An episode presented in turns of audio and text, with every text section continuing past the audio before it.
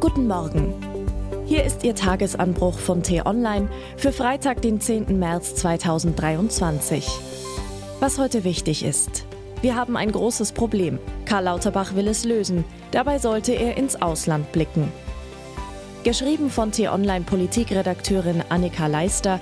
Unter Mikrofon ist heute Sisi Forster. Wer verstehen will, wie es um Deutschland bestellt ist, sollte mal über die Grenze zu unseren Nachbarn blicken.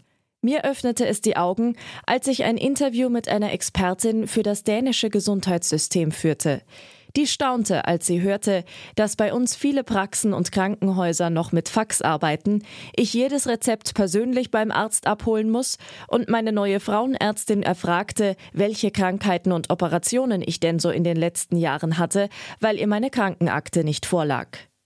In Dänemark ist das schwer vorstellbar.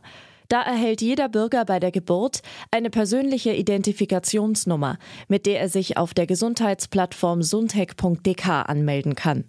Auf dieser Plattform findet sich ein Überblick seiner kompletten Krankengeschichte, von Laborwerten über Röntgenscans bis hin zu Impfdaten. Man kann neue Rezepte beantragen, Arzttermine vereinbaren, Überweisungen managen und sich sogar mit anderen Betroffenen austauschen. Stimmt der Patient zu, dürfen auch Ärzte und Apotheker auf die Informationen zugreifen. Transparent und effizient. Aus deutscher Perspektive ein digitales Wunderland. Das kommt nicht von ungefähr. Dänemark ist Vorreiter, was die Digitalisierung im Gesundheitsbereich angeht. Schon 1994 wurde eine staatlich finanzierte Digital Health Agentur gegründet. 1999 verabschiedete die Regierung die erste E-Health-Strategie. Seit 2003 gibt es die zentrale Plattform. Und das Vertrauen der Dänen in das System ist groß.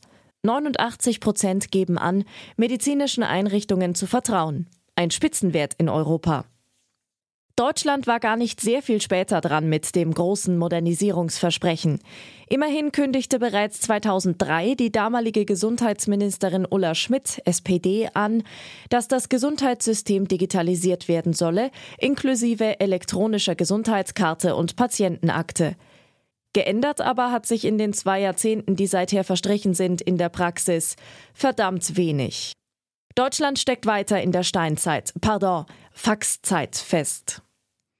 Gesundheitsminister Karl Lauterbach will den desolaten Zustand ändern, jetzt aber wirklich.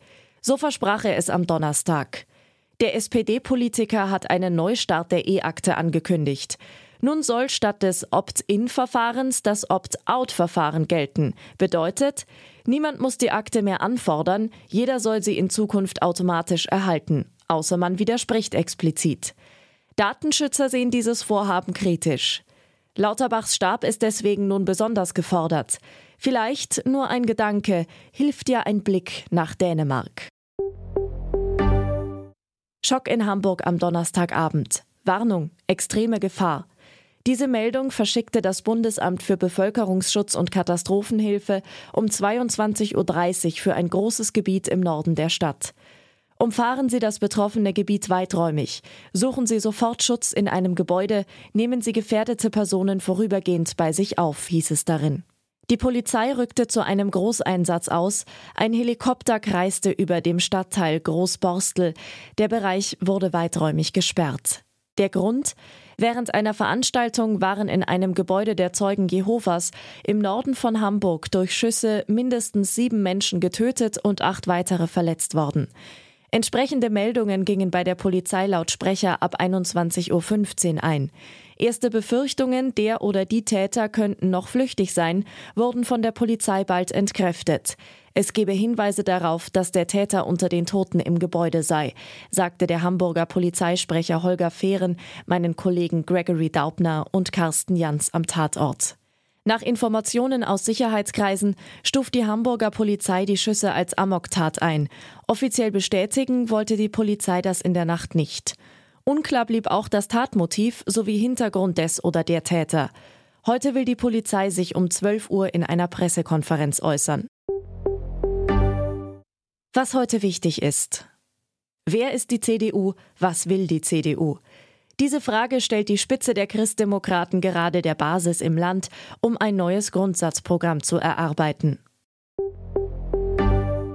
In Brüssel kommen die EU-Justizminister zusammen. Unter anderem soll es darum gehen, wie von Russland in der Ukraine begangene Kriegsverbrechen geahndet werden und gegen die organisierte Kriminalität vorgegangen werden kann.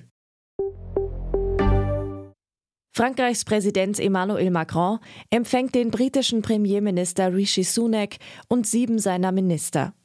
Es soll um die Ukraine, Migration, Energiepartnerschaft sowie Sicherheit und Verteidigung gehen.